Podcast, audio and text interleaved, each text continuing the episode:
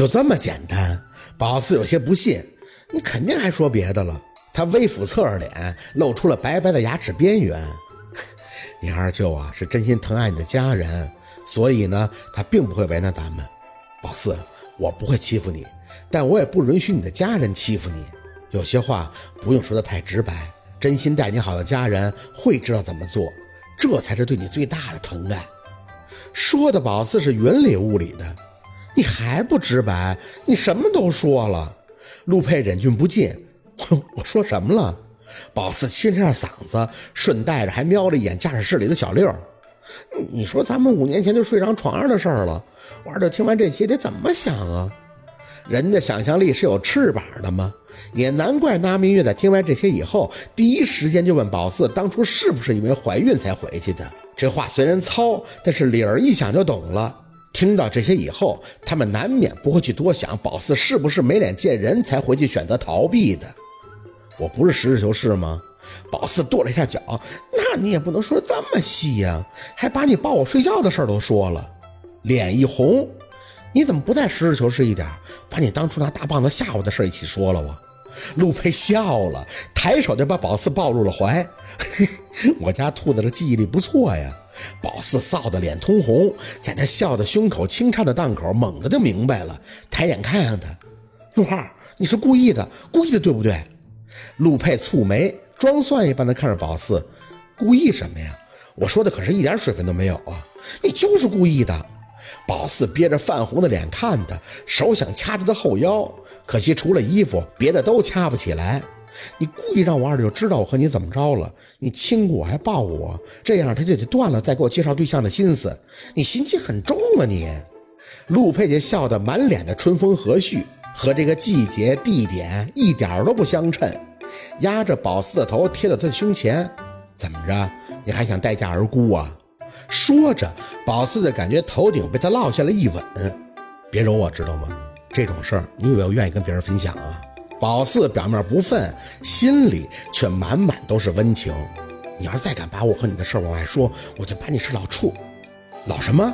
他抱得一紧，勒得宝四有几分上不来气。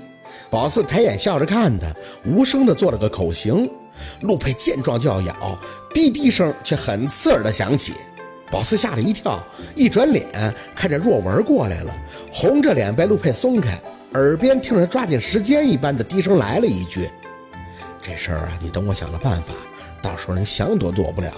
你千万别自己胡来啊，不然老子会多想的。”宝四撇着嘴看着陆佩迎上若文，自己这转身直接上了车。谁不多想？这事儿一个比一个愁。小六看着上车的宝四，满脸内涵：“四姐，这家伙我爸一同意，你看你和陆大哥腻歪的，我不提醒你们，我爸过来了，这都得亲上了吧？不说别的啊，你倒是多照顾一下我的心情啊。”宝四挑眉看他，哪那么多废话？下回捂眼睛。小六痴痴地笑了两声，看着若文和陆佩上车，便摇头不再多说。若文看他这样，还纳闷儿你笑什么呀？哎，没有吧，你自己在山上和我奶奶聊什么了？”若文叹了口气：“哎，没聊什么，回家吧。”气氛说不上来，不严肃也不轻松。宝四和陆佩坐在后边，手是一直拉着的，感觉最重的几座大山，终于在陆佩的努力下移开了两座。宝四的二舅啊。姥姥他们，至于别的，他爸妈呀，沈明雅呀，就只能走走再看了。毕竟靠想那是没啥用的。宝四的身体没来由的朝着陆佩靠近，总觉得陆佩能让他倚靠的心安。坐在那里，就有座山的重量，烫贴的抚平了宝四所有的焦灼。那晚上陆佩没走，若文说他喝了酒开夜车也不安全，就在家里边住了。和小六呢，就住在凤年之前那屋，宝四自己睡他那屋。小六还嘚瑟，在宝四给陆佩铺床的时候，小声的凑到耳边开口：“四姐，要不一会儿关灯以后，咱俩就偷摸的换房。我爸总不能大晚上过来查岗。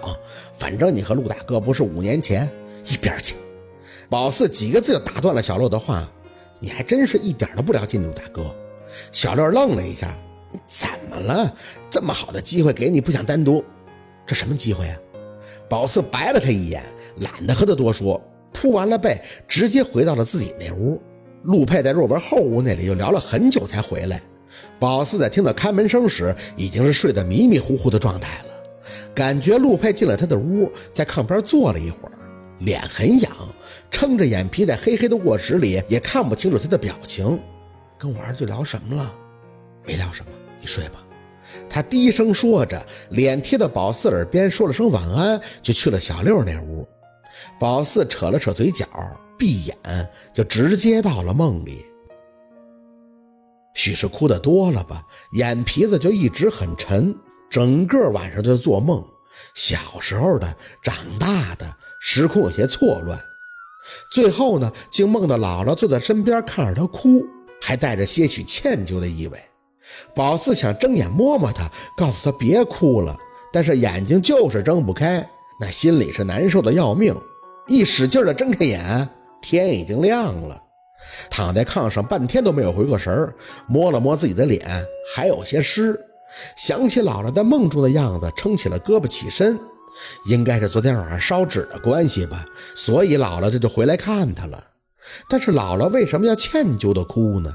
是若文和姥姥讲了若君的事儿吗？用力的搓了搓脸，让自己精神。很多事儿啊，宝四知道姥姥心里是有数的，他也只是担心若君啊。而宝四也是很清楚这一点，所以才会拼命的想去做好一个为人子女应尽的义务，不想让姥姥再担心若君儿，也担心他们罢了。早饭吃的很简单，若文也没在饭桌上多说什么，知道陆佩吃完饭就要回去，就叮嘱他开车要小心。宝四没和陆佩一起回滨城，感觉若文还有话挨着陆佩在这儿没法聊，就这么走了也太着急了。吃完饭就送陆佩上车，他降下车窗讲：“多在家里边待几天吧，好好陪陪你二舅，他应该有很多话要跟你说呢。”宝四点头笑了：“哼，我知道，你开车小心点啊，到地方给我来电话。”陆佩应着：“我这几个月呢要到处跑，还到度假酒店要开幕的事要忙，没办法太多时间陪你。但是啊，我会一直盯着你的，那种什么僵尸的活，要是再敢做，别怪我翻脸啊。”一提到僵尸，这腰眼就疼，听话的答应。哎，我知道，你放心吧，你忙你的。陆佩一见宝四这态度，还有些不高兴。哼，人家女朋友一听到不能常见面都挺难受的，怎么在你这儿哪次都不疼不痒的？对我这么放心啊？啊！宝四瞪眼，趁着若文和那蜜月进了院子，朝着陆佩的眼前一凑：“你要是敢跟别的女人纠缠不清，我就过去给你撕喽！”陆佩挑眉。嘿，那你要这么说，我还真得找一个纠缠不清的试试。你敢你？他饶有兴致地看着宝四。嘿，你说我敢不敢？说话间还指了一下自己的脸。嗯，看你的表现。宝四看了眼站在门口的小六，回身就要站直。小六还在呢。我没等说完，脖子就被陆佩一揽，对着唇就亲了一下。随后他看着宝四着起来火烧火燎的脸，就得逞一般的笑。嘿嘿，好了，我走了。找女人等你去撕啊！